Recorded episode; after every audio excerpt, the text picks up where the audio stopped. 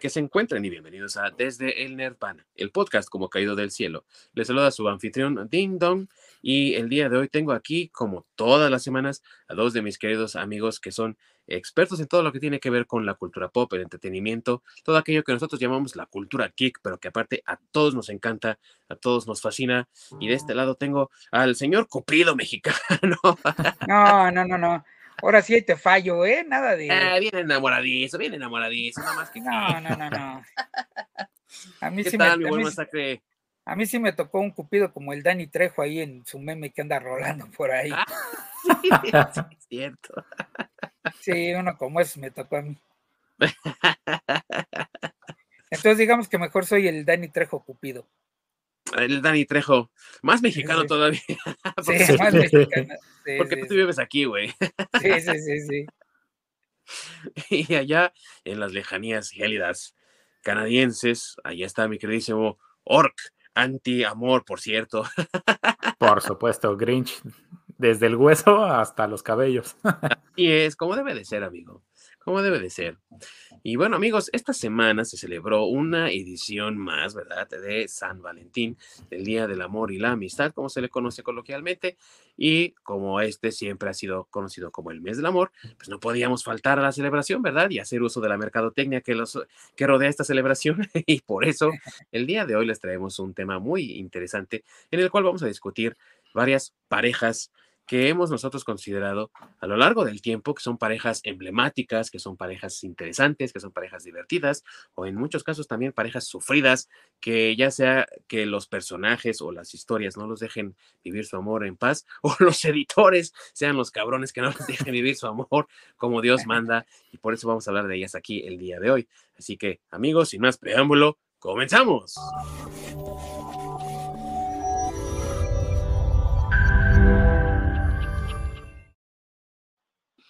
Muchas gracias a mi querido amigo Orc que está siempre detrás de los controles y que nos ayuda a que la introducción, la salida y varias otras cosas técnicas salgan siempre bien en este programa. Y ya que estamos hablando de eso, mi querido amigo Orc, ¿dónde nos pueden ver todas aquellas personas que no nos pueden alcanzar en vivo? Y aparte, los que no nos pueden, no nos pueden ver, ¿dónde nos pueden escuchar? Pues pueden ver la repetición en archivo en nuestro canal de YouTube, en Desde el Nirvana Podcast o nos pueden topar en cualquier eh, streaming de podcast de su preferencia, ya sea Spotify, Apple, Google, etcétera. Así es, amigos, y también nos pueden encontrar ustedes en redes sociales en desde el Nirvana Podcast, tanto Facebook como Twitter, ahí nos pueden encontrar también y nos pueden dejar todas las sugerencias y comentarios que ustedes deseen, así también como aquellas plataformas que a ustedes les gustaría que nosotros también utilizáramos y que nos pudiesen encontrar ahí. Ya les dije desde hace un rato que mi buen masacre ya estaba viendo lo del TikTok, ya, seguro que sí. Sí, claro.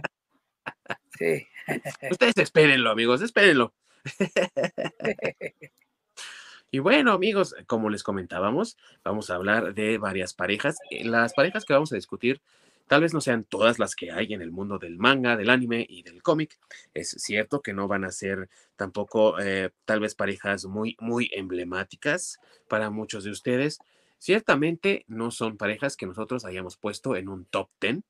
Son simplemente parejas de las que queremos hablar porque son de una u otra forma parte importante del cómic en el que aparecen, o por qué no decirlo también, parte importante de lo que ha creado la historia general, ¿no? Del manga, la historia general del cómic, la historia general del anime, y sobre todo que han sido parejas que hemos tenido oportunidad de disfrutar, con las que a veces hemos reído, llorado, con las que nos hemos enojado, en fin, y son parte ya también, pues, de nuestra forma de ver las relaciones interpersonales, y para muchas personas, incluso muchos jóvenes también, se han convertido en ejemplos, a veces malos, a veces muy buenos, pero ejemplos de lo que es una relación. Y por eso es que vamos a hablar de ellas el día de hoy. Y pues, amigos, una de las parejas que siempre ha estado ahí, al menos para nosotros tres así ha sido, ¿no? Eh, ah, no conozco yo un mundo en el que no hayan estado, siendo que estén casados o que estén saliendo o que estén tratando de, darse ahí un pique o no, pero es la pareja, yo diría, emblemática del, cómic hasta cierto punto, no totalmente, pero la pareja de Superman y Lois Lane, ¿no? Lois Lane, a veces está ahí, Lois Lane a veces sabe la identidad secreta de Superman, ah, a veces no la conoce, a veces tienen hijos, a veces no. Ahorita en esta más reciente encarnación, pues ya sabemos que tienen a su hijo Jonathan Kent, del que también hay que hablar aparte, güey, porque qué desastre de historia le han hecho al pobre güey, o sea, no, qué historia tan sufrida la del buen, la del buen Jonathan Kent, güey, pero eh, no cabe duda de que la pareja de Superman y Lois Lane ha sido una de esas parejas que mm, incluso otros artistas, otros escritores también trataron de emular en muchos casos. Eh, y por ahí tenemos otro ejemplo también en Marvel, muy parecido, pero bueno. ¿Cuál es la dinámica de Lois y de, y de Superman? Yo creo que una de las más interesantes es cuando Superman en su versión de Clark Kent trata de conquistar a Lois y es algo que a mí me encantó ver, por ejemplo, en la película de 1978, Superman, de Richard Donner, de la que ya hablábamos también, y cómo es ese estira y afloja entre los dos, ¿no? Yo no sé ustedes, amigos, cómo ven esta pareja, pero me parece que también es importante mencionarla. Y la menciono en primer lugar, pues porque creo que fue una de las primeras que yo me di cuenta, ah, sí, que estos dos ahí quieren algo, ¿no? Exactamente, es una, es, yo creo que son un muy buen complemento, ¿no? Sobre todo la versión de Clark Kent, que él es muy tímido, es como muy retraído y demás, a diferencia de Lois, ¿no? Que es completamente lo opuesto, es extrovertida, es decidida, tiene un carácter muy fuerte. Sí. Entonces hacen un muy buen complemento y además cuando se, este Clark Kent cambia a Superman, pues aún más, ¿no? O sea, realmente no se ve que haya, que alguno de los dos sea como de, digamos, la, parte dominante, sino al contrario, como que van, eh, pues van al mismo ritmo, van al, eh, digamos, los dos van juntos, pues. Sí, mano con mano, ¿no? A lo que te referías, amigo. Exactamente. Sí, definitivamente. Sí, pues como que quisieron hacerle, bueno, no quisieron, más bien hicieron el complemento, como bien dice Lord, perfecto para el personaje de Superman. Este, bueno, depende de qué en recarnación, ¿no? Porque obviamente las primeras Luis Lane, pues, no eran tan independientes ni tan, este, ni tan aventadas, eran un poco más a la época, estamos hablando de los 50, las primeras versiones de Luisa, pero pues también recordemos que en los 50, este, digo, pues, la, no le daban tanta eh, no sé, bueno, no, no, no, tanta libertad, por decirlo así, a las mujeres. Este, digo, también recordemos por ahí las barbaridades que hicieron con, la Mujer Maravilla en, esas épocas. Este, pero eh, digamos que después de eso, ya la época más moderna, ya este, donde pues ya eh, Luisa ya sabe la identidad de, de, Superman, donde ya interactúan más, donde ya, este, pues incluso Luisa es muy, o bueno, Luis está, es muy, este, muy apegada a, Marta. y ah, ahora sí. sí, tienen, e, ella es una relación así de, pues como de familia, de, nuera y suegra. Entonces, este, e, esa versión, yo creo que a mí sí me gusta e, esa, esa versión de cómics de, de, Superman.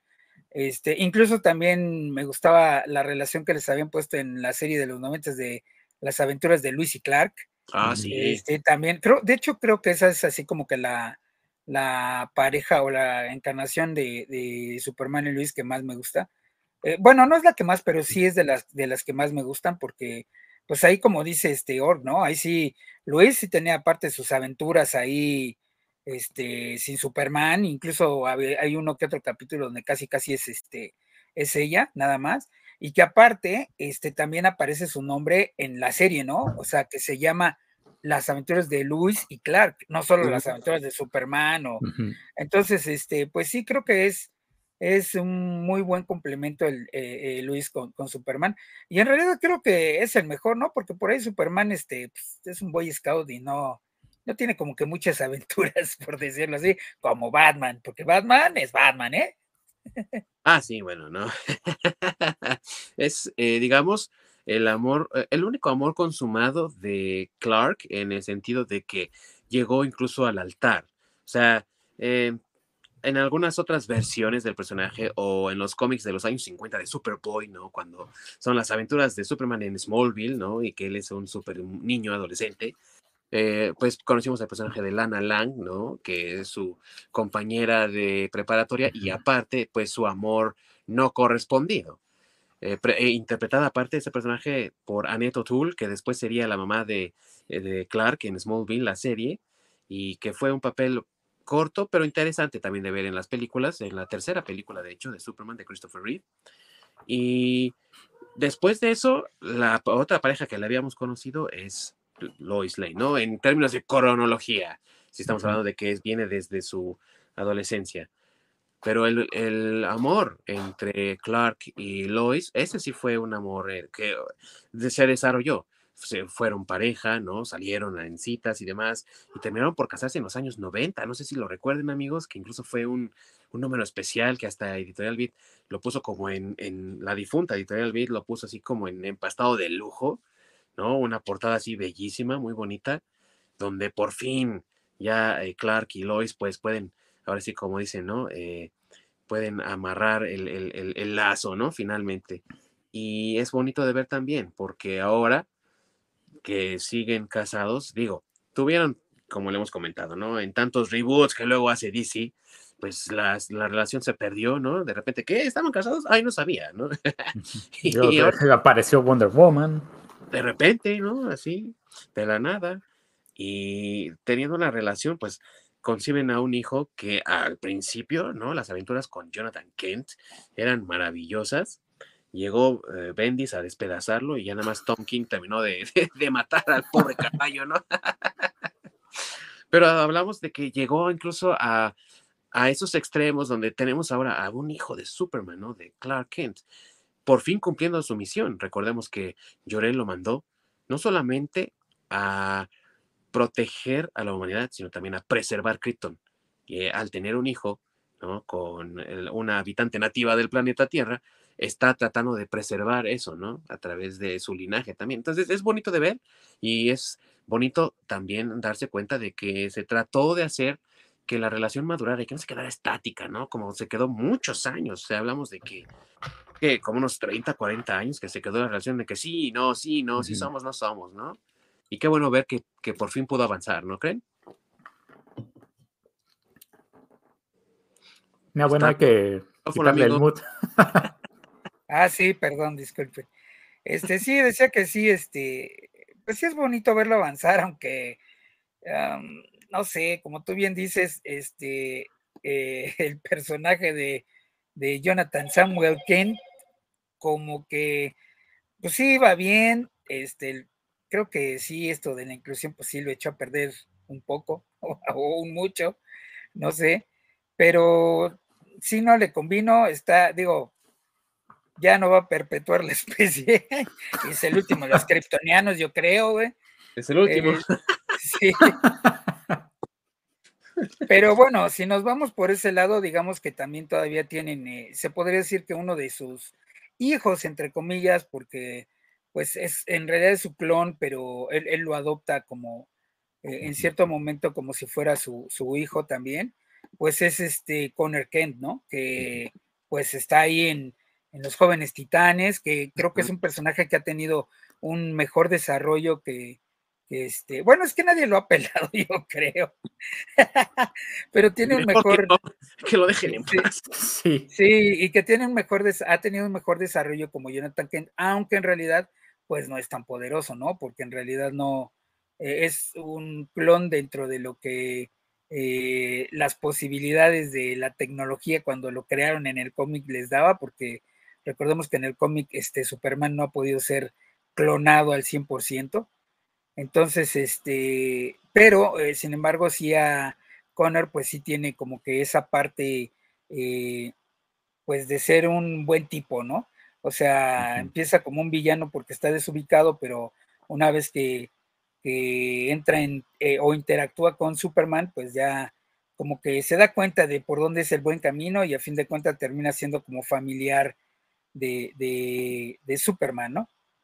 Sí, pues que, no este, este, ah, es clon de Kalel y de. Y la otra parte es de este Lex Luthor. Sí, eso Sí, fue sí, no, es- es- el, el primer reboot, porque también ya, como te digo, ¿no? DC reboot cada rato, Sí, eh, ajá, sí, correcto. pero originalmente Sí. era solamente un clon de Superman. De Superman. Ah, pero, pero no completo, por decirlo así. O sea, es que según el cómic, la justificación es que no pueden este, duplicar las células este, al 100% de Superman, ¿no? El- la función que tienen de pues, que le dan el superpoder de absorber la radiación solar. Entonces tiene ciertos límites y en la versión que tú mencionas de reboot, este, pues haz de cuenta que es un poco la versión de Jurassic Park, güey. o sea, Sí, güey. Los lo datos crean, libres, pero- güey. sí, exacto. Los completan con los datos de, de este De Lex Luthor. Lex Luthor. sí, sí, sí. Bueno, y Entonces- sí, que, que- si querían este, inclusión, pues ¿qué más, ¿qué más pueden pedir? Ahí tienen a los dos papás. Sí, Sí, güey, sí, clon sí. interspecie, güey, sí. Sí, sí.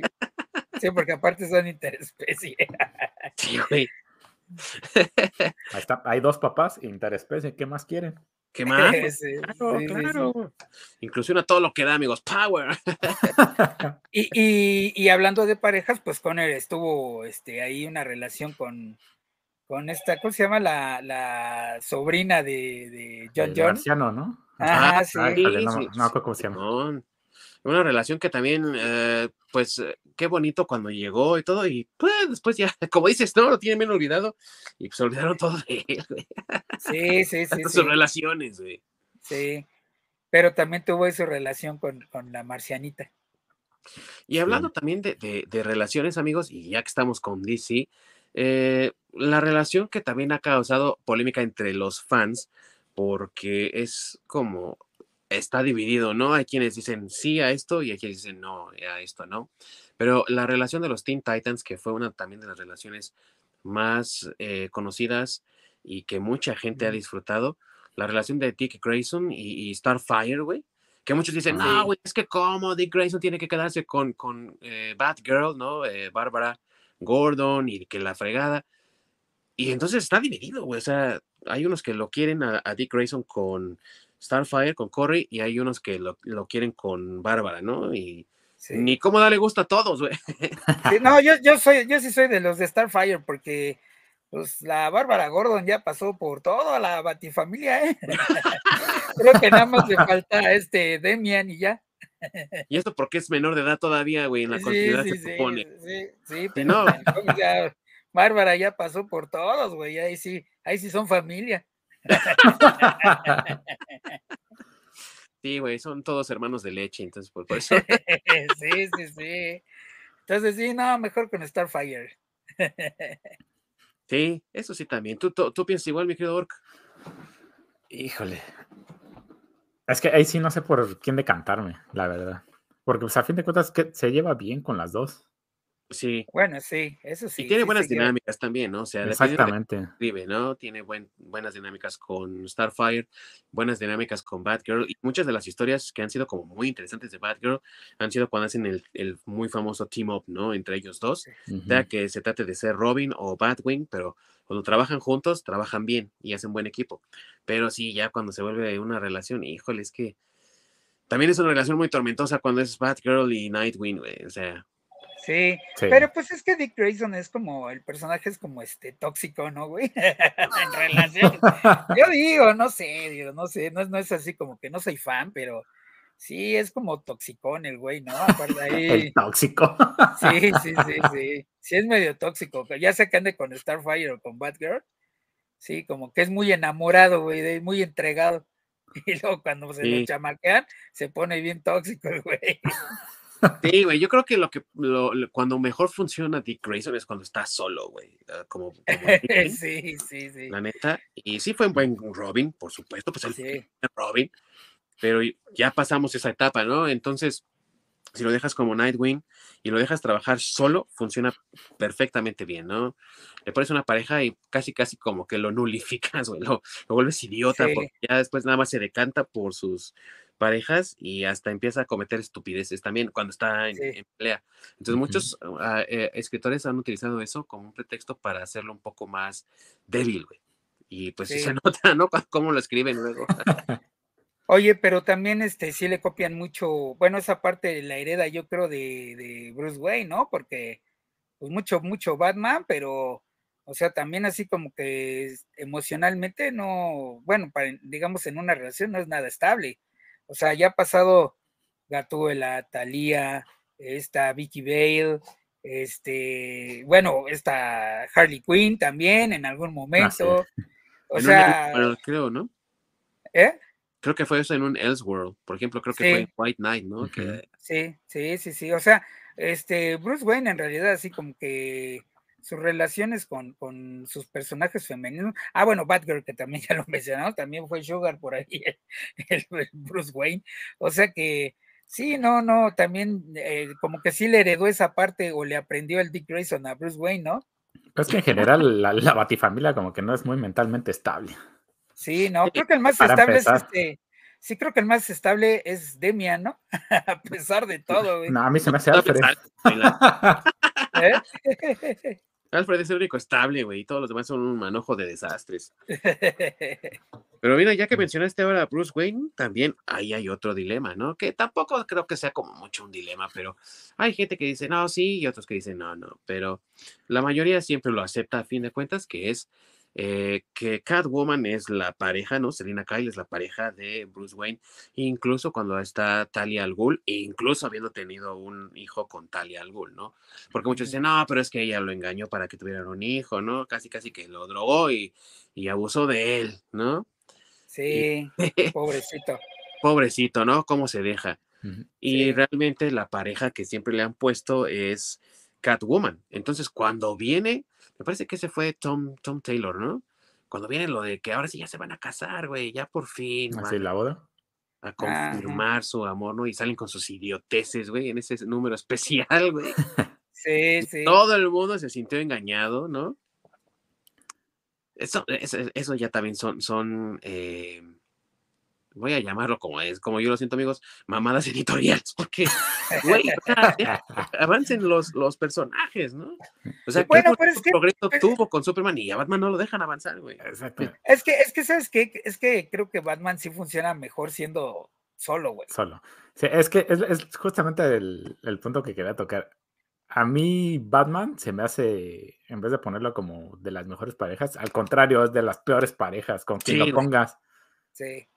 Sí, güey, y, yo quería comentar eso, güey, o sea, o dejas avanzar al personaje y dejas que lleve una vida normal y se case con Selina, o lo dejas siendo un solitario, y entonces que su destino sea como en Dark Knight Returns, güey, que se queda solo, y Selina también se queda sola y gorda, aparte, ¿no? Pinche Frank Miller. pero, pero le das, eh, no lo dejas a medias tintas, güey.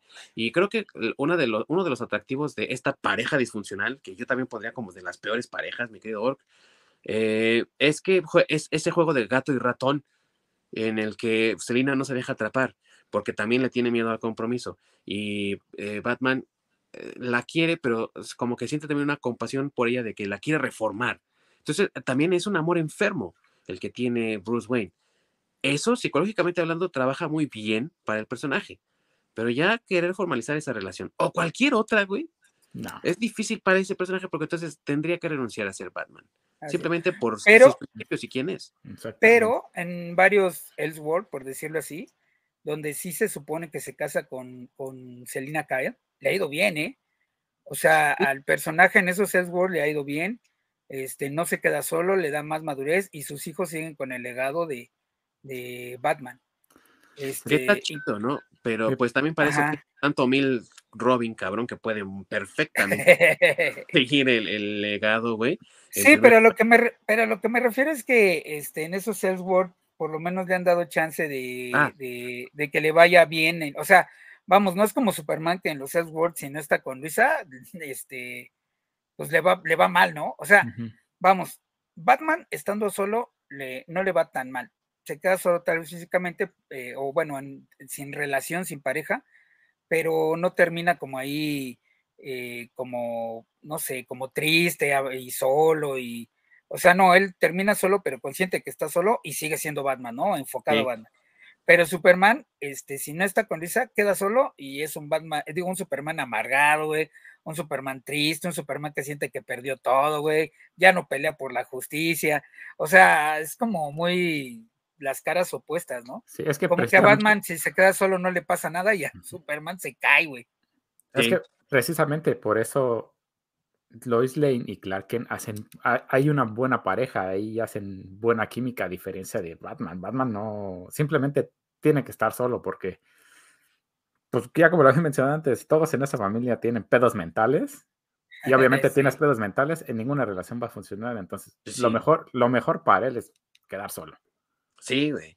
Y es una de las, incluso de las eh, narrativas que maneja la película de La Máscara del Fantasma, cuando conoce a Andrea Beaumont y dice, güey, pero es que yo le prometí a mis papás, güey, y ahora que puedo ser feliz con ella, puedo, no puedo, o sea, se siente realmente dividido de que no puedo hacer las dos cosas. Y eso es eh, como muy importante en el personaje. Y cuando lo echas a perder, pues ya no es lo mismo. Por tal motivo, cuando quieres todavía más engañar a los fans, ay, sí se van a casar, pero ¿qué crees? Bromi. Ay, güey, no, man. O sea, mejor no lo hagas. Si vas a hacer, salir con esas estupideces, mejor no lo hagas, güey. Exactamente, es como el final de las películas de la trilogía de Nolan. Fue un final colero, realmente fue un final colero. Sí, qué chido hubiera sido que acabara como, como la misma Inception, ¿no? Nada más que volteé a ver a Alfred y ya, ya acabe, güey. Que no sepas tú si vio a Bruce o no, güey. Exactamente. Pero bueno, güey. Eh, otra, otra también de las relaciones así como sólidas, como Roca, precisamente con un personaje con Roca, ¿no? Ahí metido también. la relación de Reed Richards y Sue Storm, güey, que ha sido una relación que ha pasado por todo. Ha sido una relación que ha sufrido de todo, güey, pérdida, desamor, infidelidad. Infidelidad, güey. O sea, simplemente eh, una de las historias más recordadas por muchos, güey, la de Namor y Sue Storm, güey. Oh, sí, sí, sí. Güey, ¿no? Güey, o sea, Sue Storm hasta con el Doctor Doom, güey. Está cabrón también, güey. Eh, y, y, aún así es una relación que se ha mantenido sólida y firme desde el principio, güey. O sea. Sí. Hasta casi, Tenoch Huerta apareció ahí. No, güey, ya hablaremos de ti, cabrón, ya hablaremos de ti. Pero eh, ha sido una relación muy difícil, ha pasado por un sinfín de cosas, e incluso, incluso, güey, hasta un juicio, güey, y no cualquier juicio, cuando el, el Tribunal Galáctico, el Living Tribunal, güey, juzga a Reed Richards por haberle salvado la vida a Galactus, güey. O sea, ha pasado por todo y aún así es un matrimonio que se mantiene sólido, que se mantiene firme, e incluso cuando más, más fea se veía la situación en Civil War, güey, cuando los dos toman bandos opuestos. Ah, sí. Ah, sí, no, no mames, güey. O sea, es una relación, eh, ahora sí que a prueba de todo es así, ¿eh? Sí, güey. Yo por eso siempre he dicho que el amor destruye, pero bueno, en fin. y si no, que le pregunten a Amy Winehouse.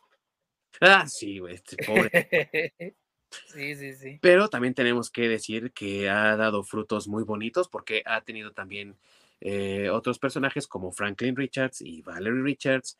Y pues todos los que leímos cómics en los 90 entendemos la importancia de Franklin Richards. E incluso ya algunos escritores en los años 80 entendían esa importancia cuando el, crossover, ¿no? De X-Men contra Fantastic Four, Way, que raptan a Franklin, ¿no? Ah, y pues se desata ahí la campal. Y luego, luego lo volvemos a tener esta vez con Onslaught, ¿no? En los 90, güey, cuando esta fusión de la mente de Magneto con el profesor Xavier crea este ser superpoderoso llamado Onslaught que rapta a Franklin Richards, ¿no? Y lo lleva a la citadel, a la ciudadela donde vive. Eh, por, por, los poderes mutantes que tiene, ¿no? O sea, lo considera un mutante superpoderoso y, e incluso hemos visto historias en el futuro donde pues Franklin Richards suelta todo su poder, ¿no? Todo su potencial mutante y pues eh, con todo ese potencial que tiene el personaje, la verdad es que pues qué bueno también que esa relación se haya mantenido nada más para darle luz a esa, ese personaje, ¿no? Sí, pero y bueno, sí, sí, está bien. Eh, como tú dices, de las relaciones sólidas, de, las relaciones que han avanzado, y este, pero pues también luego tienen unos hijitos bien locos, pues, como, como, sí, digo, saltando, por ejemplo, a Marvel, pues ahí está Cyclops y, y este, y Jean Grey, que pues tienen a, a Cable, se supone que es su hijo, en alguna línea de tiempo, y este, y también el Cable es muy poderoso, pero está bien loquito y casi todo su poder lo usa para controlar un virus, ¿no? Que tiene ahí. Entonces, este, no sé por qué les gusta a las editoriales en, este, ya cuando hay unas parejas formadas bien, ponerlas así como bien, bien locos los hijos, ¿no? Sí, ya cuando es una relación sólida, les ponen a los hijos bien enfermos, güey. Y en el caso de Cable, eh, porque pues fue, fue separado de su familia desde muy chico, ¿no? Y aparte infectado por Apocalypse con el tecnovirus. Entonces eh, busca la venganza, güey, porque la venganza es buena, ¿no? Entonces quiere vengarse de Apocalypse por el tecnovirus. Es una motivación un poco pobre, o sea, está bien al principio, chido, pero le tienen que dar más, ¿no? Y, también por eso es que hemos visto luego muchos cambios también en Cable, pues cuando trató de, defender a Hope, que aunque no fue una relación eh, amorosa, fue una relación muy bonita también, ¿no? De Cable y Hope, así como tipo de Last of Us, güey, con Joel y, Ellie, ¿no? Que la está defendiendo, que la está protegiendo. Y fue una, también una relación memorable para muchos fans, hasta que Hope se volvió pues una bitch, como ya todos saben, ¿no? Posterior a ese evento. Pero bueno, o sea, eh, está bien. vamos a incluirlo aquí también, porque pues es una, es, es mes del amor y la amistad, güey. Fue una amistad bonita y también vale la pena mencionarla, ¿no? Digo. Regresando a la relación de Sue y, Reed Richards.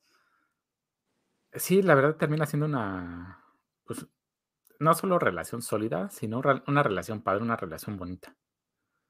Sí. Lo que sí es, eh, se me hace como muy raro cómo es que en el MCU llegaron a que, pues, todos los descendientes de, de, este, pues, de la familia Richards tuvieron parejas interraciales porque Kang terminó siendo de otro color. Y es que, no, no. yo creo que ya ni saben lo que están escribiendo estos güeyes. O sea, eh, eh, como dices tú, es una pareja muy sólida y lo hemos visto en otras cosas. Eh, sus descendientes futuros sí crean también anomalías temporales, pero lo que pasa con Khan, al menos hasta donde yo sabía, y que lo manejó muy bien también la animación de Earth's Mightiest Heroes, que yo creo es la mejor serie de sí. que güey, la neta es que Khan es más bien eh, descendiente de la línea de Stark, de Tony Stark, güey. Pero ¿por qué no ponen eso ahorita si tienen ahí a Morgan, que sí sobrevivió, güey? No tengo ni la más remota idea. A lo mejor para no tener que traer de vuelta a, Downey Jr., güey, pagarle la nota que va a pedir.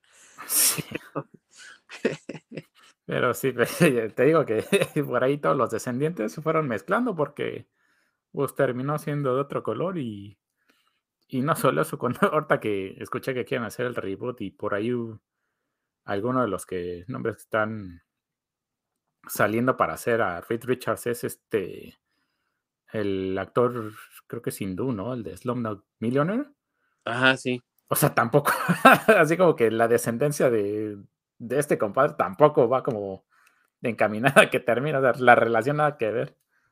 Pero ah, sobre todo si ya eh, ya sacaron a John Krasinski, donde pues a fin de cuentas, sin importar el multiverso, pues sigue siendo la misma persona.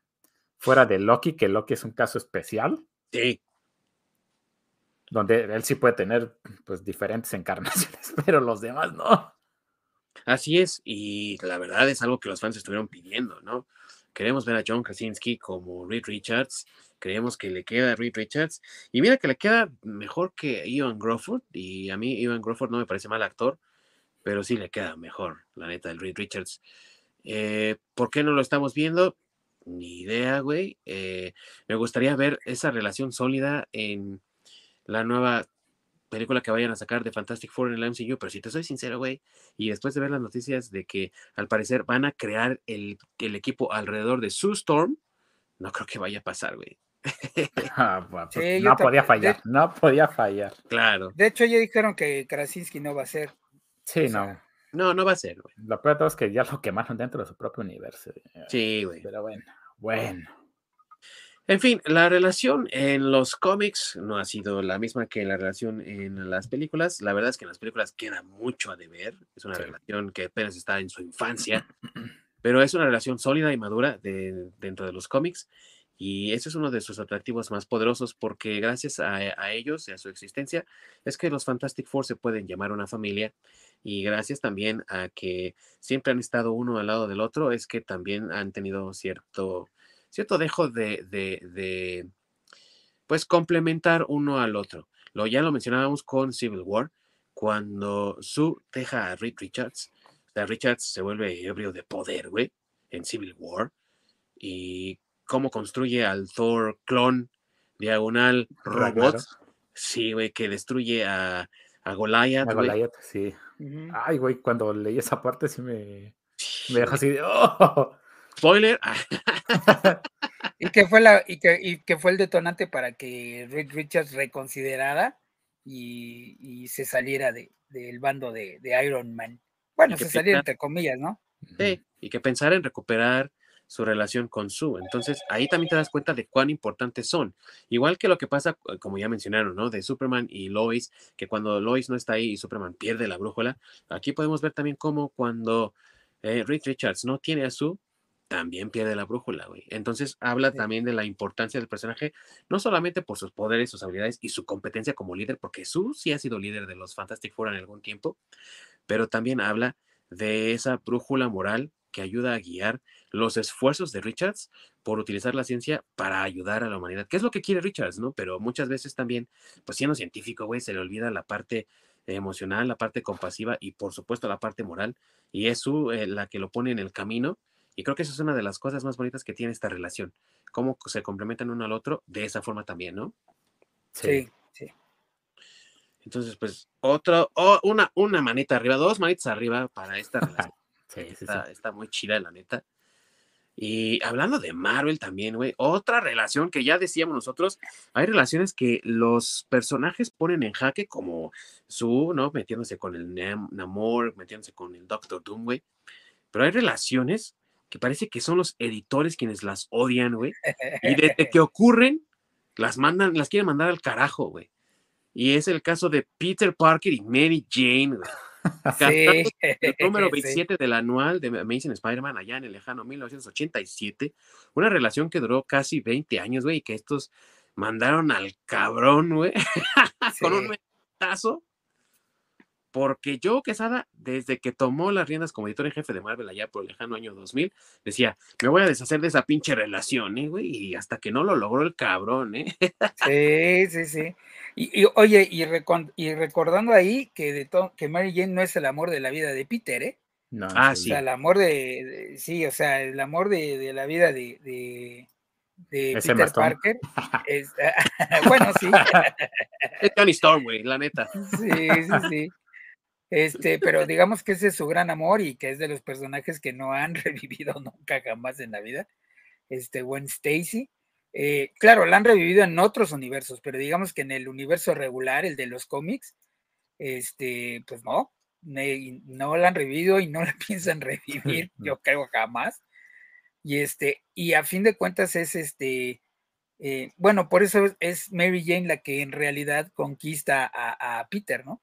Que por ahí hay un número donde este, Peter siempre estuvo cegado por, por Gwen Stacy y este y hay incluso por ahí una viñeta, recuerdo, no recuerdo qué nombre es, pero hay uno donde eh, ella le está platicando a, a, Peter y ellas siempre están como en una reunión y ella está viendo a Peter, pero Peter pues no, o sea, anda bien enamorado de Gwen Stacy, ¿no?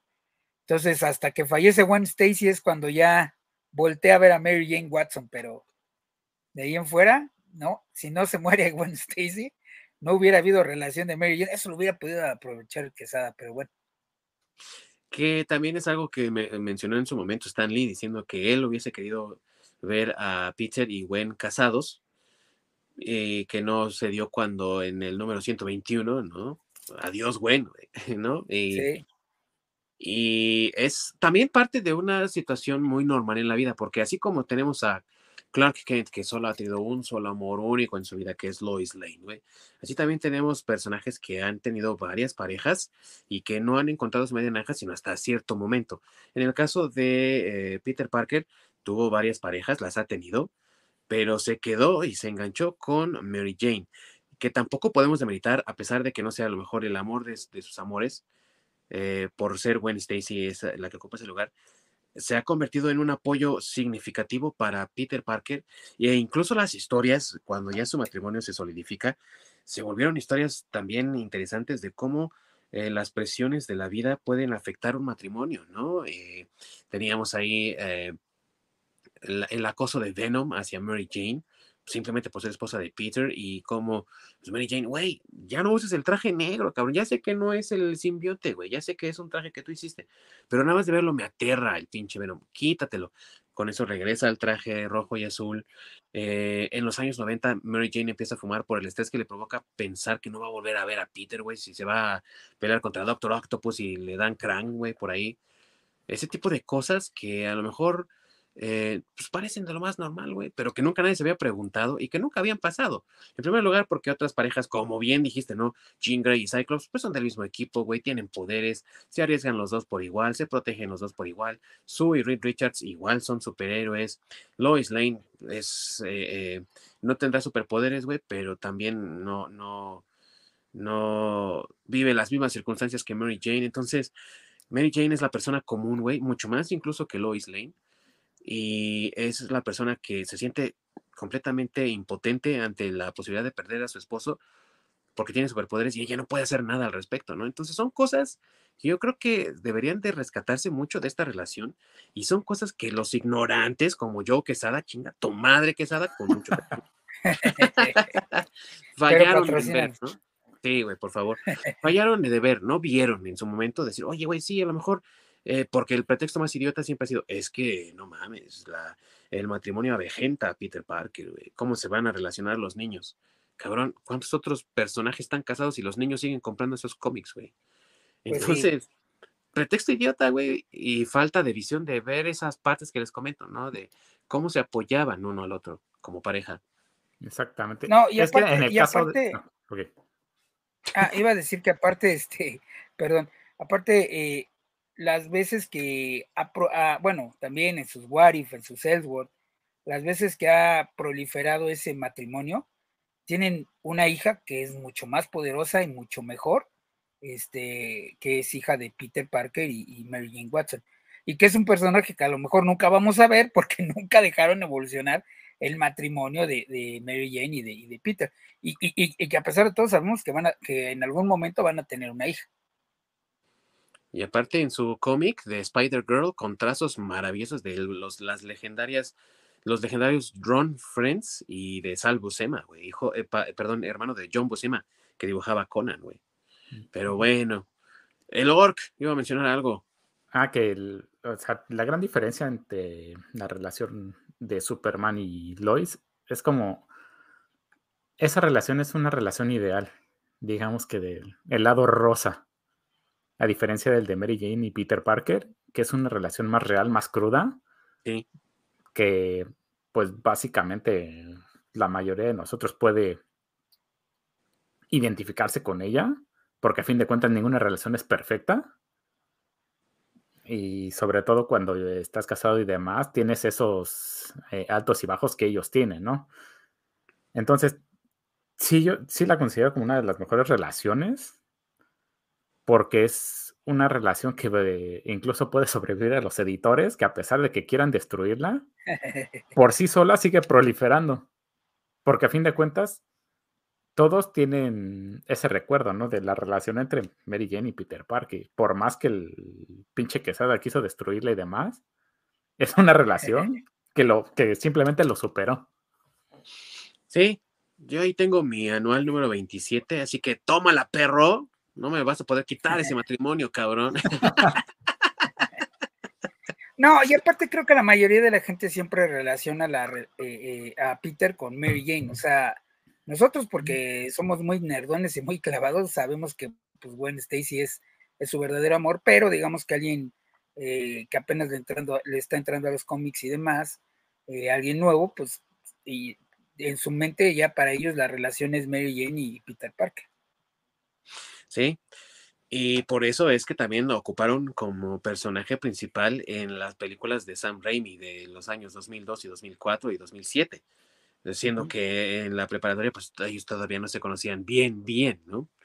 Entonces, eh, eh, habla también del impacto que tiene el personaje de Mary Jane como personaje secundario en la vida de Peter Parker y también por qué quisieron ocupar esa bastardización, ¿no? De eh, Michelle Jones, güey, MJ, en, en, en, la nueva versión del MCU de Spider-Man, güey. Ah, sí. Mary Jane, güey, ¿no? Prácticamente. Y que no es lo mismo.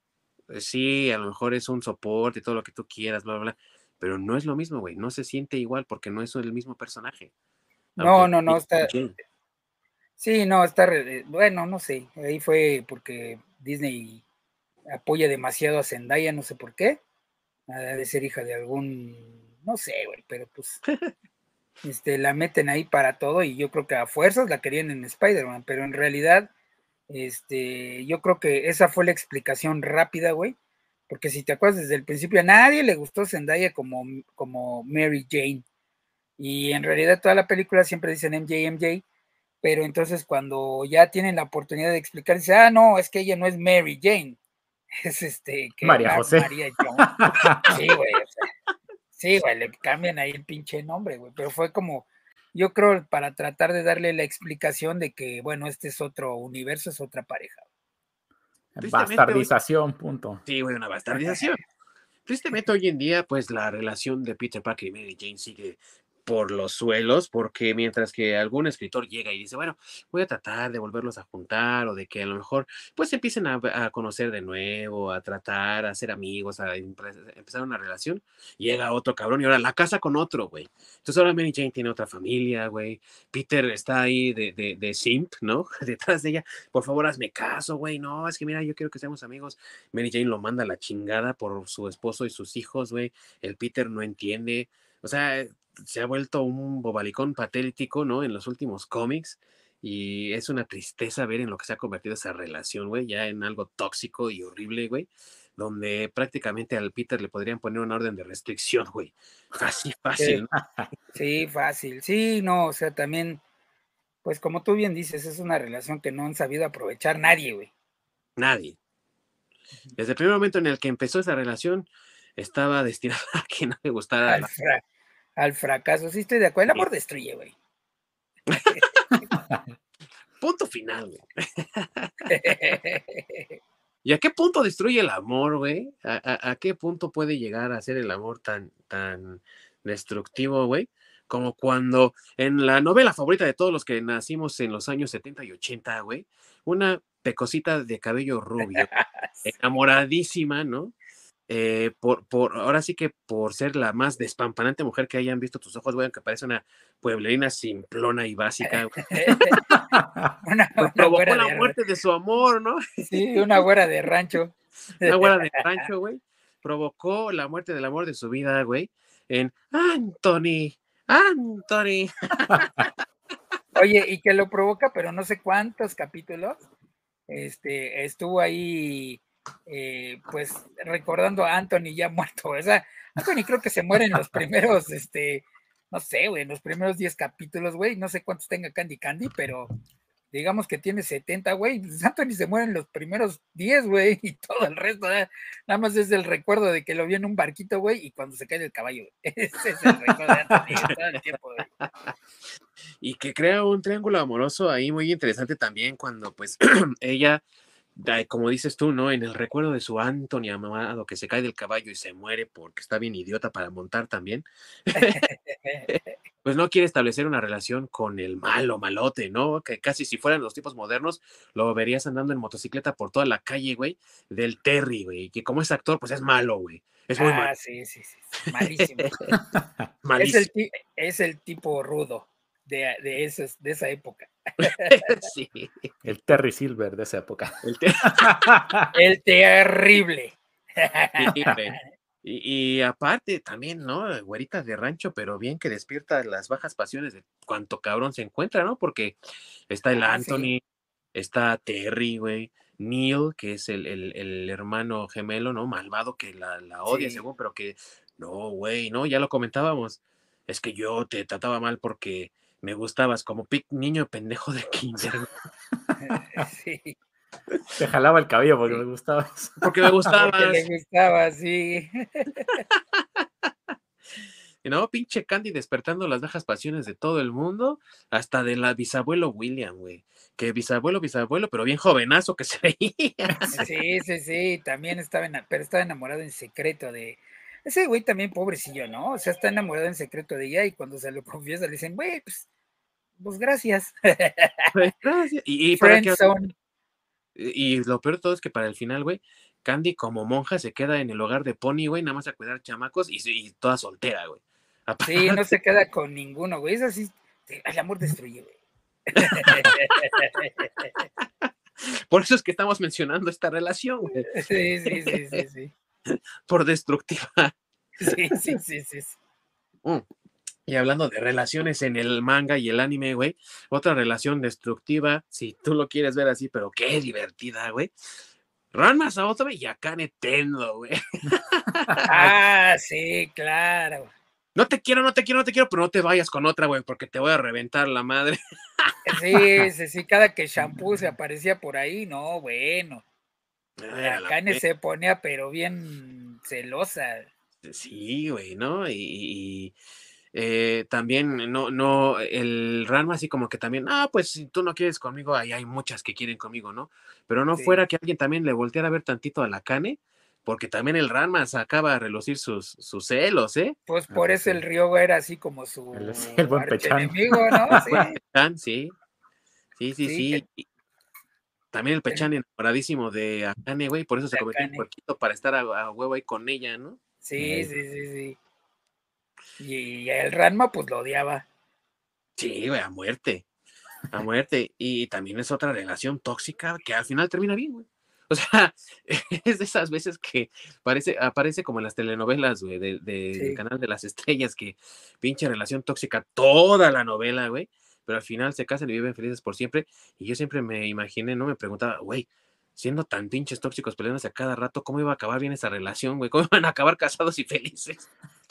Bueno, pero es que te la ponen que la relación era así porque, pues igual que, igual que el otro cabrón, ¿no? Se trataban mal porque se gustaban como en la primaria, se jalaban las colitas del cabello y así porque se gustaban. Este digo, entonces, pues ya una vez que aceptan que se gustaban, pues ya es el final feliz.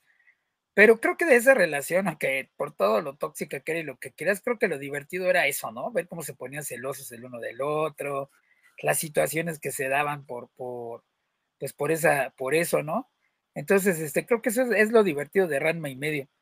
Aunque ahí el amor no destruye tanto, pero sí en relaciones tóxicas. Sí, es como un, este, o sea, sí me gustas, pero no quiero demostrarlo. ¿Por qué? Pues no sé por qué chingas, pero el chiste es no demostrarlo. Sí, porque son novios X. Parecido a como eh, también le pasaba a otra pareja también de los del anime y del manga, güey, que era la de Card Captor Sakura, güey, ¿no? Cuando eh, Sakura está enamorada de, de Shaoran y él, él, de ella también, pero no se lo quería demostrar, ¿no? Porque ¿cómo le voy a demostrar mis sentimientos? Porque es mi enemiga, ¿no? O sea, pinche anime de niños, güey, pero con su tema ahí bien profundo, ¿no? Es mi enemiga. Captura de las cartas, güey, ¿cómo nos vamos a enamorar? Para que en el OVA terminen ahí juntitos, güey, la película. Ay, sí, sí. Sí, es que yo no sé, en el manga como que les gusta mucho ese tipo de relaciones, ¿no? De que se gustan, pero para demostrarlo se, se tratan mal, güey. Porque, por ejemplo, también este, ahí en Massinger Z, también está, eh, ¿cómo se llamaba? Eh, Sayaka y este, ajá, y este Koji. Eh, Koji, este, si te acuerdas, también al principio se trataban mal y este, quítate Sayaka, no estorbes y cosas así le decía. Y este, y a fin de cuentas, este, eh, acaban eh, casados porque incluso, bueno, se casan y se divorcian porque si ves la, si viste la de Massinger, este, Infinity, este, ahí ya están divorciados, güey, pero todavía se quieren. sí, güey, y, tuvieron hijos y toda la cosa, ¿verdad? Según recuerdo. Sí, sí, sí, sí, sí. Entonces, como que les gusta mucho ese tipo de relaciones en el, en, el manga, ¿no? Sí, por alguna extraña razón, justamente por hay cierto tipo de manga donde sí es como este pues relaciones padres, ¿no? Que es más de slice of life. Pero por lo general, cuando hay más acción, algo así, las relaciones son como de ese estilo donde demostrar los sentimientos como que por alguna extraña razón está mal. O, los, hace ver débiles, yo ah, creo. los hace, Ajá, sí, como que esa percepción pues rara, porque sí, es, hay muchos este, ejemplos que son así, ¿no? Donde, o sea, sí nos gustamos, pero, o sea, ven para acá basura. Pero hasta para allá. sí. sí, sí, sí, sí, sí. Sí me gustas, pero no me estorbes. Así casi, casi de, ah, eres una escoria. Ah, pero te pongo mi suéter para que no te dé frío. Sí, güey, sí. escoria con suéter. y que vimos un poco también cuando hablábamos, ¿te acuerdas, que cuando hablábamos de, de Saint Seiya, ¿no? También lo vimos un poquito ahí con Saori, cómo trataba luego al Seiya y luego el Seiya también así como muy despectivo de la Saori, de, sí, serás una niña rica, pero estás bien pendeja, güey. y ya después cuando el Seiya queda en silla de ruedas, pues lo único que le queda es la Saori, güey. Pues sí. Pero ahí sí no sé si, que, si eso podríamos llamarle una buena relación o qué chingados, porque parece más como la enfermera. Sí, sí, ya al final, pues ella es la. Así como que ya por este lástima o no le queda de otra, pues dijo, bueno, ya, me, ya no, no tienes a nadie más, entonces para no que, quedo yo, en la calle, pues sí. Sí, ya no te queda de otra, ¿no? sí. ahí la mejor relación también, eh, porque también Cabello Zodíaco tenía relaciones bien pinches tóxicas, güey. Ahí la mejor relación siempre fue la de la de eh, este Sean, digo, este. ¿Shiryu? Shiryu y Sunray, güey. Sí. Ah, sí. Y también terminan casados en, en, en, el futuro, se supone, ¿no? Sí. Sí. Esa sí fue una buena. Sí, pues de, ese tipo de relaciones, bueno, este, que no es este tan tóxica desde cierto punto de vista, eh, es también las relaciones de macros, ¿no? O bueno, Robotech, como quieran verla. Ah, pero ahí había un triángulo amoroso, güey, del que, sí, tienes pero, acuérdate, sí, pero acuérdate que aparte había otras dos relaciones de personajes ah, secundarios. O sea, estaba la relación de este, em, eh, de esta Mirilla con Max Sterling, por ejemplo, y que ellos se acaban casados y que hasta ahí tienen este un hijo y todo, ajá, exactamente. Y la de Claudia Grant con este, eh, ¿cómo se llamaba? Su amigo de, de Rick. Este, Ay, este, güey, ¿cómo se llamaba? El que le eh, enseña todo, que es como su mentor. Sí, que, que es, eh, sí, güey, como la relación como si fueran Top Gun, güey, haz de cuenta. Ándale, sí, sí, exactamente. Este, Roy Fokker. Ah, Roy Fokker. Roy Fokker. me acordé por el apellido, no sé por qué. Pero, por ejemplo, esas, esas relaciones sí funcionan. Eh, y digo que, por ejemplo, ahí hay un triángulo amoroso, pero creo que ahí está bien. Es una pinche, esa es una novela para niños, güey. O sea, ahorita si, si te pones a pensar en el, lo analizas al, a la distancia, güey, del tiempo, esa era una pinche novela para niños, güey, porque con aviones, güey. Porque este, porque en realidad, pues, eh, este eh, Rick siempre está enamorado de, de, de, Min May, que es su, su vecina al principio, antes de que se vuelva tan famoso, cualquiera de los dos. Este, y se supone que están chavos, ¿no? Tienen como 15, 16 años al principio de la historia. Entonces, como que él siempre estuvo enamorado de la vecinita, y ya cuando entra a chambear, güey, entonces ahí sí ya cambian sus, sus, este, sus gustos, pero, pero cambian. Eh, bueno, a mí lo que me gusta de esa relación es que también es un poco como la vida real, ¿no? Cambia gradualmente y sin que él se dé cuenta. O sea, más bien cuando él ya se da cuenta de que, de que realmente quiere a, a Lisa Hayes, o Misa, en, en, japonés se llama Misa. Pero este, e, e, e, esa por eso yo digo que no es tan, tan, eh, tan tóxica, ¿no? Porque es como tu amor de adolescente, tu primer amor, la relación que tiene este Rick con Min May, este, de conforme va creciendo, porque va aprendiendo y demás, y se pone celoso porque ella es actriz y se tiene que estar besando con el otro güey, actor, personaje secundario del cual no me acuerdo su nombre porque es un X. Este, pero que está dibujado igualito que este, que el dragón de, de, de, de, Saint Seiya. Así el pelo largo hasta la cintura. Así hasta puedes hacer la broma de que cuando acabó de ser Robotech se fue a ver, se fue a hacer Saint Seiya el personaje. Porque están dibujados igualitos. Pero este, el punto aquí es que va evolucionando esa, esa relación de Rick, ¿no? Y conforme él va madurando, pues se da cuenta que en realidad, este, pues está enamorado de, otra. Y ahí también ya.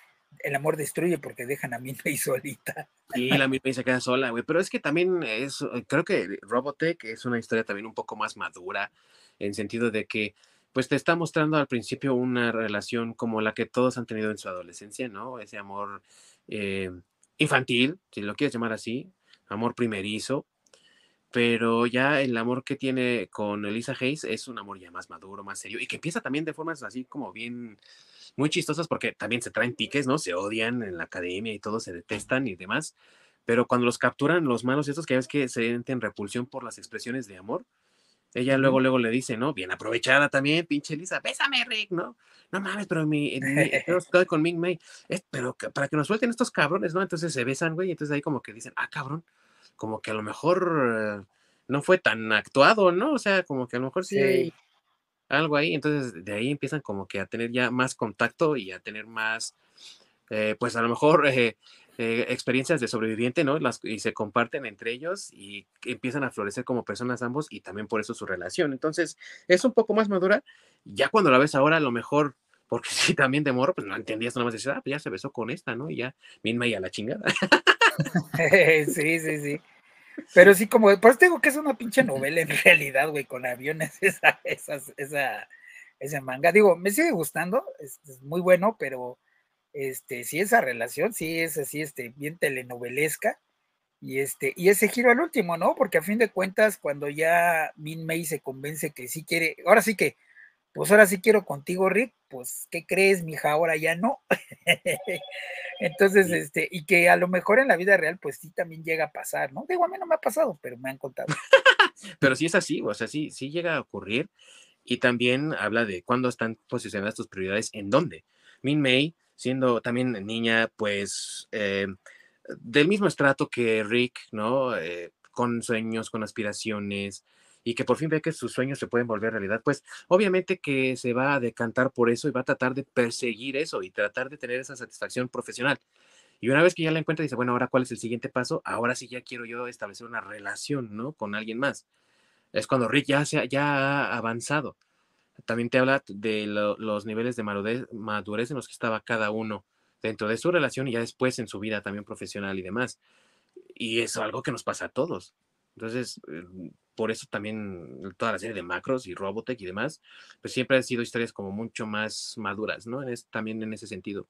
Sí, y aunque las otras series que han tenido de, Macros como Macrocero y todas las que han tenido han tratado de meterle como que ese triángulo, pero creo que no ha funcionado tan bien como, como la Macros original, ¿no? Como en, sí, como en la Robotech, sí. Y hablando también de cosas crudas y relaciones crudas y demás, pues también ejemplos de ello en, en, el anime y en el manga de Evangelion, güey, con la relación que tiene, por ejemplo, esta... ¿Eh? Culera. Sí, güey. Sí, la relación culera, estoy de acuerdo, sí. relación culera y asquerosa, güey. Pues, todas, güey. O sea, todas son unas relaciones destructivas, güey. El amor destruye, como dice el buen masacre, porque, o sea, el, papá de Shinji, güey, llevó a la locura a su mamá, güey. Se, se, se suicidó. Eh, la mamá de, la doctora, ah, se me olvidó el nombre de la doctora, güey. ¿A ah, eh, la, la güerilla? Sí, güey. Eh, este, la Rizu Kwakagi. sí, Akagi, güey. Que también mató incluso a los clones, güey, por desprecio a, Yuri, porque la prefería el Gendo, güey. Entonces, ay, no, el Gendo de Kari es para mí o para nadie, ¿no? Y le odio que se parezca a ti, maldita. Y o sea, pinches relaciones bien enfermas, güey. Enfermas. bueno, güey, la de, la de Misato con el. Con, Kaji, güey. Sí, no, también está de la burger, güey. O sea, bueno, ese es el Kaji un poco sin querer, pero también es una relación bien fea, güey. Sí, también donde mm, pues se usan el uno al otro, incluso cuando Misato quiere fingir que no, porque, ay, sí, lo ama, güey. La neta es que los dos se usan el uno al otro y pues no es una relación bonita. Y en la película pues acaba acaba culero, güey, porque el calle se muere. Y, ella se suicida. Y eh, sí, en la reinvención ya los dos, adiós, ¿no? Y, y también, pues, otra relación monstruosa, güey, con el Shinji y, y, Asuka, güey, que también ah, se odian a muerte y luego se aman y, y, al final quedan como los únicos sobrevivientes después del cuarto impacto, güey. No, güey, es otra. Evangelion es tóxico, por donde le Sí, oye, Por yo donde lo este, veas. Exacto, yo estoy de acuerdo, porque aparte, este, qué pinche esperanza, ¿no? Digo, en cierta forma, al final te da a entender que queda este eh, Shinji con esta eh, a- Asuka para repoblar el planeta, güey, una especie de Adán y Eva, pero, güey, no se quieren, güey. Bueno, Asuka no lo quiere, güey. O sea, se da cuenta de que es un pendejo.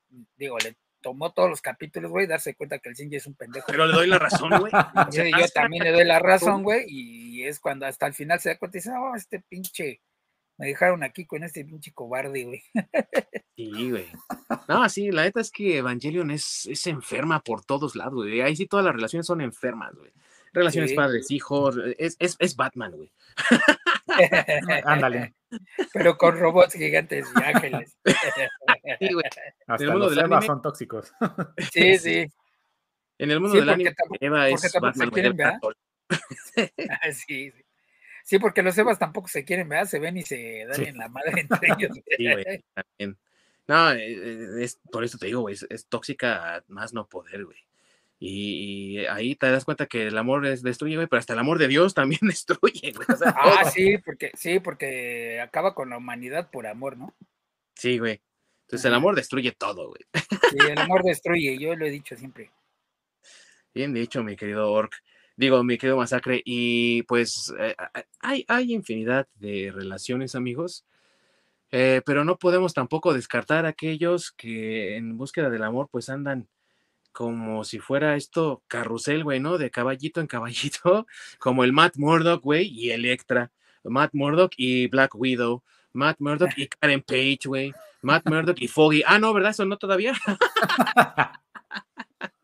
O, o también, ¿sabes quién? Este, Blackbeard y, y, bueno, Canario Negro y este. Oliver Queen. Y Oliver Queen. Y Oliver Ah, Queen. es, Ajá, esa sí es está. una relación bastante buena, ¿eh?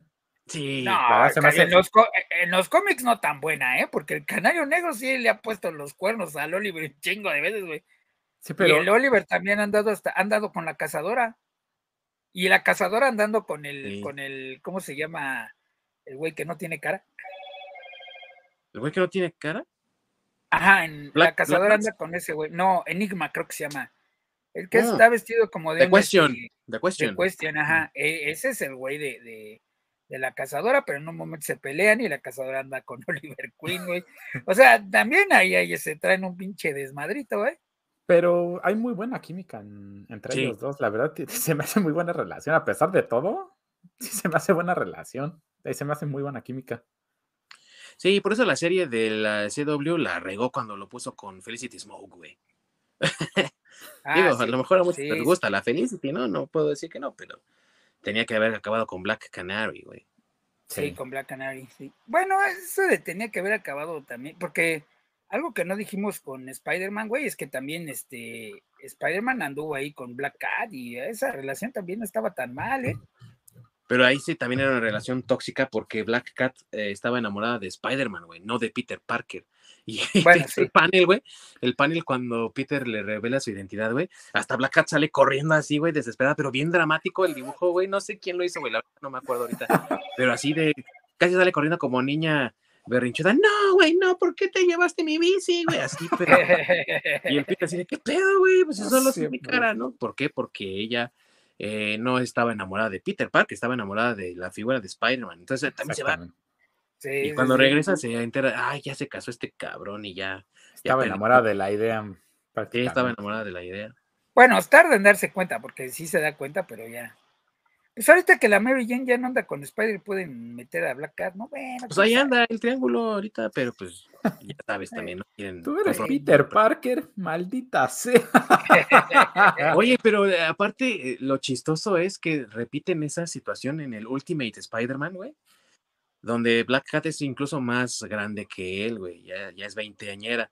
Y él sigue siendo un prepo, puberto y estúpido, ¿no? Entonces se, eh, se quita la máscara, güey, le revela su identidad y esta. Eres un puberto y, ¡bla! güey, vomita, güey, del asco. Está más chido, güey. Ah, sí. Sí, güey. eh, eh, bueno, sí, también, pero digamos que él se establece. Pero pues Matt Murdock nunca se ha establecido, güey. Eh, Wolverine, pues en, el, en ánimos de que está enamorado de Jean Grey, güey, también Ay, sí, se desquita con todas, güey. Sí, Anda eso es una con Y luego Jean Grey también es bien tóxica, güey. O sea, se enoja con Cíclope, güey, y ahí va con el pinche este, Wolverine. Wolverine, güey. O sea, güey, también. Y luego regresa y, perdóname, es que fue un lapsus con el pinche este Cyclops, ¿no, güey? O sea, no, también- esa relación también se me hace basura, güey. Pero también es que Cyclops es como, eh, güey, atrapa basura, güey, porque también su relación con Emma Frost es tóxica, o sea, sí crece como Ah, sí. personaje, pero no mames, o sea, la, la, la, la, la Emma Frost lo tiene así como agarrado de las balls, güey, porque Sí, no, güey, como, como, sí, como que es un güey sin huevos, ¿no? Hace lo que Sí. le, le dice su vieja, güey. Los mutantes Sí, son güey. tóxicos. ¿cómo? Los mutantes son tóxicos. Bueno, sí, sí, la pues verdad, sí. Gambit y Rogue, güey, que no pueden estar juntos, güey, bueno, ya ahorita ya, ¿no? Pero la, Eh, ahorita ya, pero bueno, también era un poco por el tema de que, eh, de, de- del poder de el poder Rogue, de ¿no? Rogue, sí. O sea, está justificado, como quien dice por ahí. La relación la neta más chida entre mutantes, bueno, que ha tenido un mutante, güey. Para mí, la mejor relación ha sido la de Storm con eh, Wakanda, con Black Panther, güey. Black Panther, sí. No, la, pero la destruyeron así nada más porque sí, Sí, güey. O Sí, sea, no estaba mal esta Aurora con Chala. sí. no estaba No, bien. pero también la, de- la de Coloso con este. Kitty Pride. Con Kitty con Kitty. Pride. es- ese también Sí, no está mal. ¿eh? Sí estuvo Se padre. acabó porque se muere Kitty Pride, pero, pero bueno, güey, o sea, Bueno, tampoco sí, no estaba mal, güey. también la Kitty con el Coloso, con el, con el Iceman. Bueno, ya es gay, ya no vale, ¿no? Pero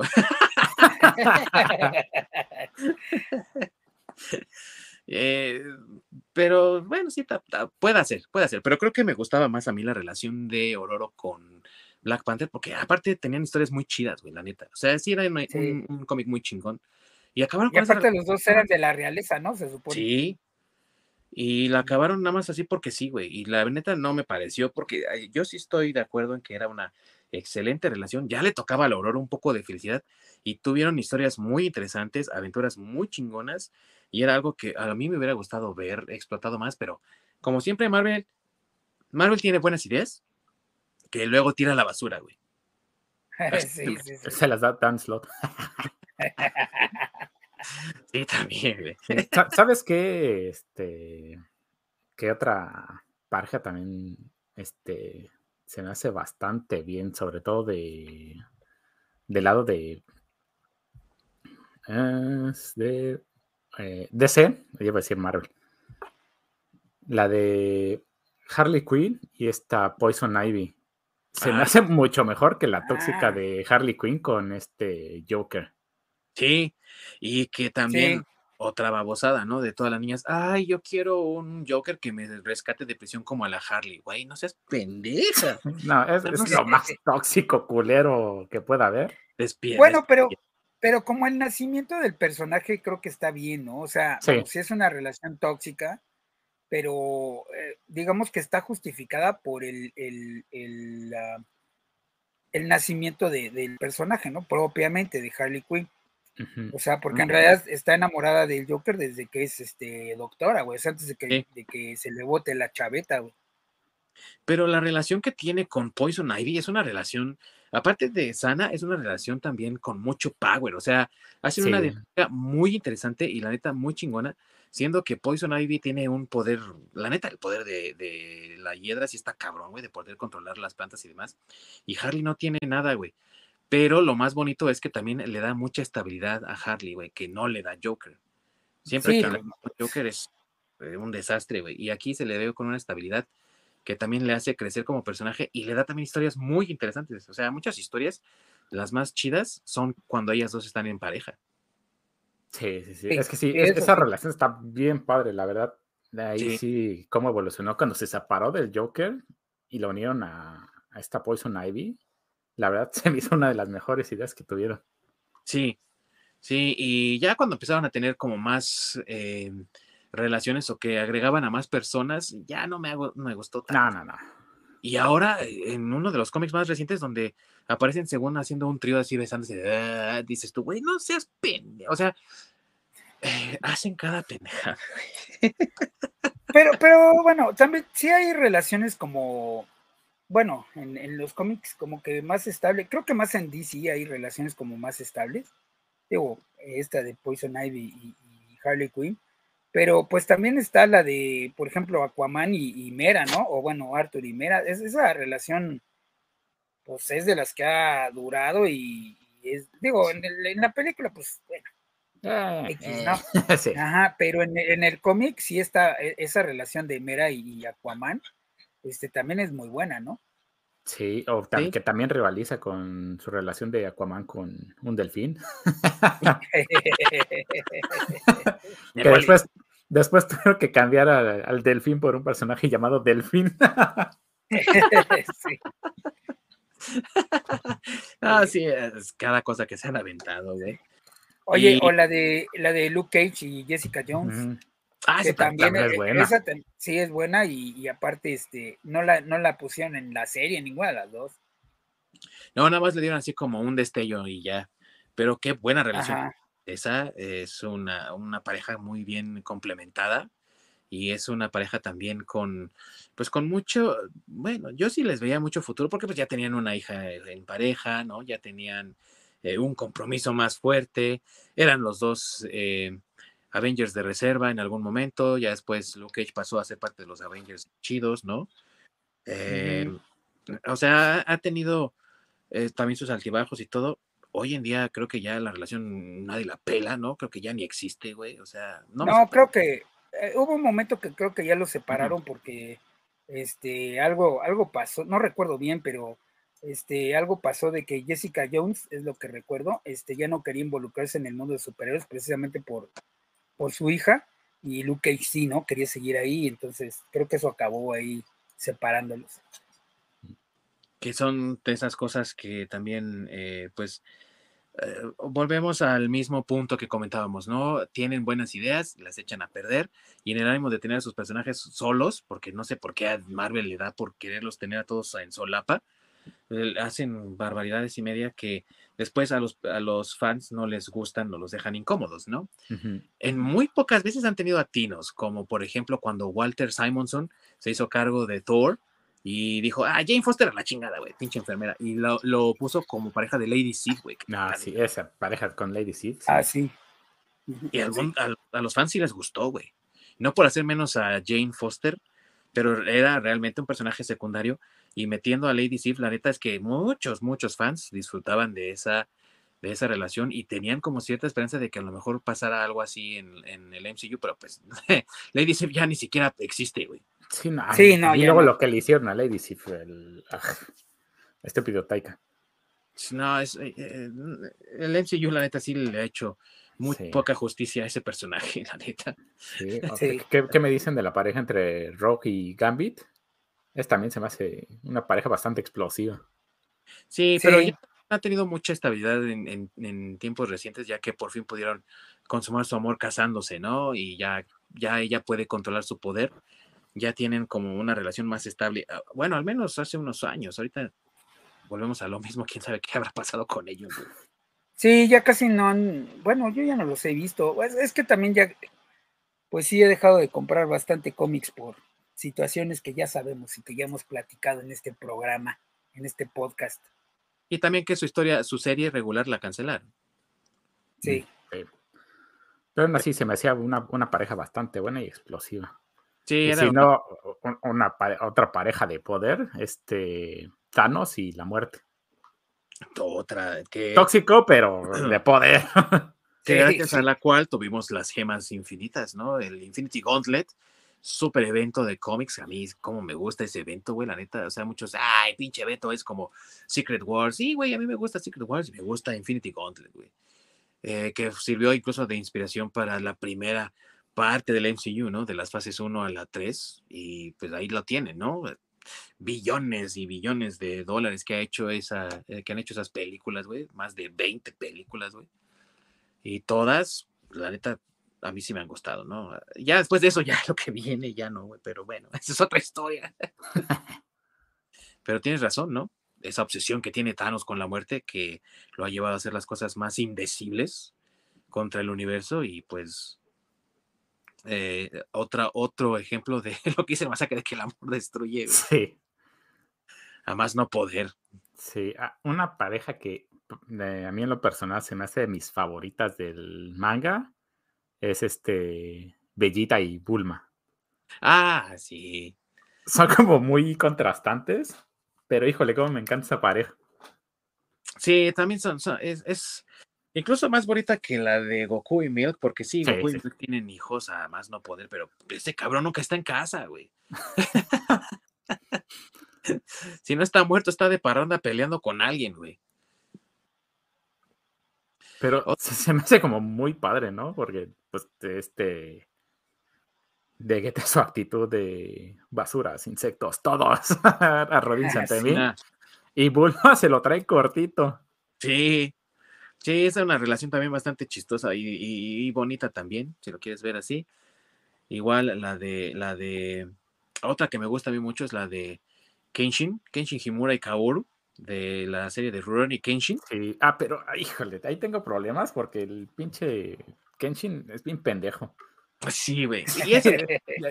ya, redunda, redunda en, lo estúpido ese güey esas son las partes que no me gustan mucho de ese anime.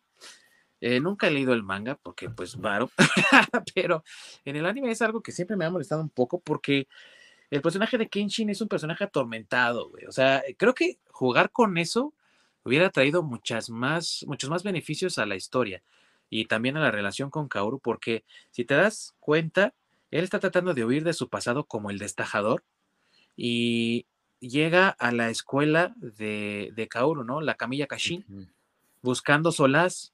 Y gracias a la intervención de Kaoru, aunque cocina de la madre, güey, que ese es un chiste muy recurrente en el anime, eh, encuentra él paz y estabilidad. Entonces, imagínate lo que hubieses podido hacer con un personaje como Kenshin, con un eh, estrés postraumático, güey, y una Kaoru que hubiese sido como más compasiva y, y así con él, güey, en vez de ser él un pendejazo de que no, ni siquiera se da cuenta al principio de Kaoru, ¿no, güey? Y que sí es bien imbécil. Creo que eso como que juega en contra de la serie, pero la verdad es que tiene temas muy interesantes que de haberlos explotado de otra forma hubieran funcionado mucho mejor, diría yo. Sí, sí, sí. Pero bueno, amigos, miren, la lista es larga, o sea, hay un montón, un montón de animes, de mangas, de cómics, y entre todos ellos hay parejas aquí, parejas allá, parejas acullá, eh, cómic independiente, cómic eh, europeo, eh, parejas amorosas, parejas de amigos, ¿no? Como el Mortadelo y Filemón o el Asterix y el Obelix. Ah, hay un montón de amor juvenil como la pequeña Lulu y Toby, de los que ya hablamos, güey. Tríos como el de Rick Hunter y Min May y Lisa Hayes, pero ahora con Archie, Betty y Verónica, güey. O sea, hay un. Ah, sí.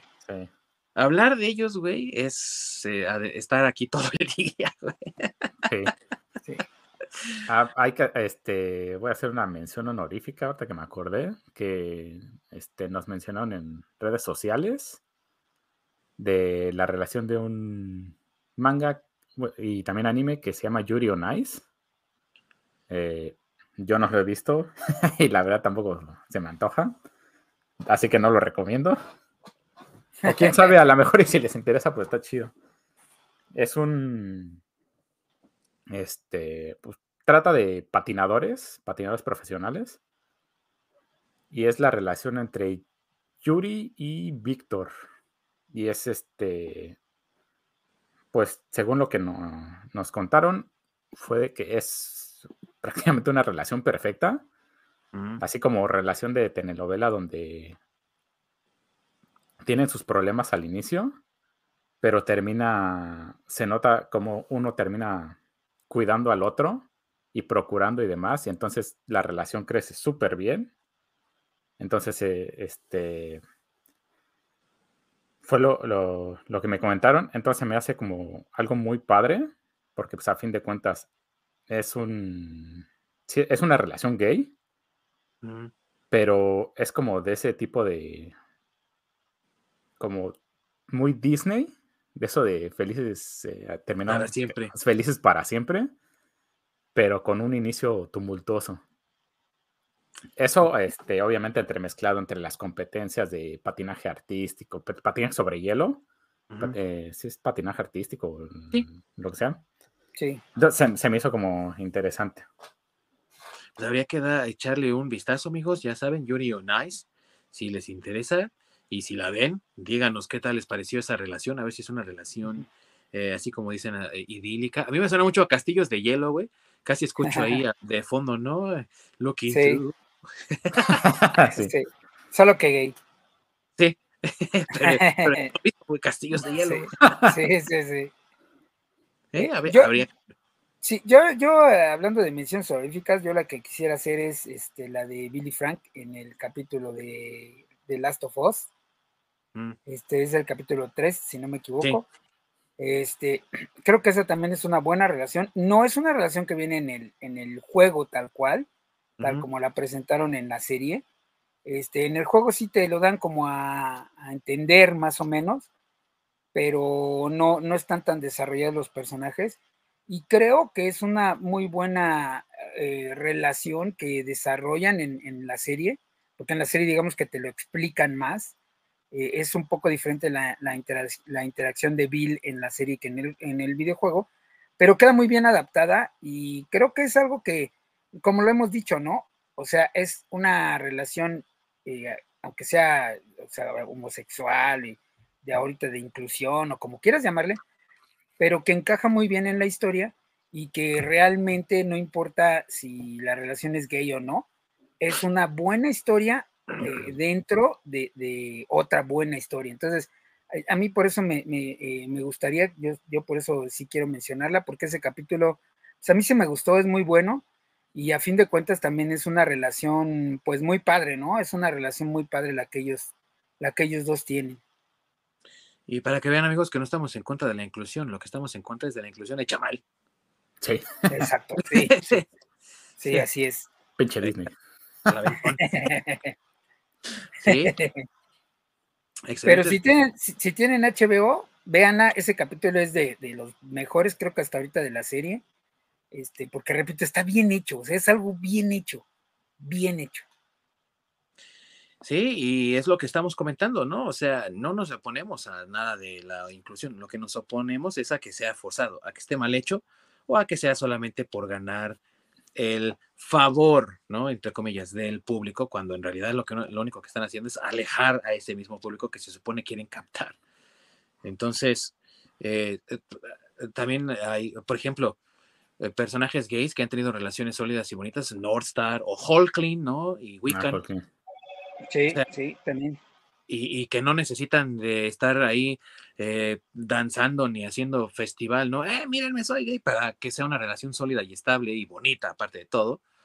Eh, pero pues es lo que hemos comentado en otras ocasiones, es solamente cosa de que los que hacen estas historias se den cuenta de que son aceptadas simplemente cuando son contadas bien. Y eso es lo que queremos, que estén contadas bien, ¿no? Uh -huh. Y obviamente uh -huh. eso incluye también relaciones interpersonales, sean cuales sean. Aquí sí. no, no discriminamos por qué tipo de relaciones, solamente discriminamos que no sea una historia bien hecha, una relación bien escrita. Ah, así sí. es. Ah, por cierto, se nos pasó una buena relación también la de Medusa con este. Oh, con Black Bolt. Con Black Bolt, sí. Ah, con Black Bolt, sí, sí. Sí, también. los reyes esa... de los inhumanos. Sí, Así güey. es. Y, que también es una, una relación bastante estable. Sí, Sí, también, y que fue una relación en la que por fin Sue Storm no metió mano, ¿no? Porque también pues empezaron con los Fantastic Four, ¿no? Los Inhumans, pero sí. ahí sí, no, no, no pasó nada. Además bien fue el Johnny el que quería como que ver qué onda, ¿no? Y terminó con, ¿con quién fue? Una de las de los Inhumans, ¿no? Fue con... Sí, este, no me acuerdo cómo la se llama. Pero princesa, príncipe, princesa. No, sí, la princesa, pero ¿cómo se llamaba? Ah, se me fue el nombre, porque sí, él termina como príncipe honorario. Terminó, así, ¿no? eh, se dio un nombre humano, a fin de cuentas, ¿no? O sea, sí.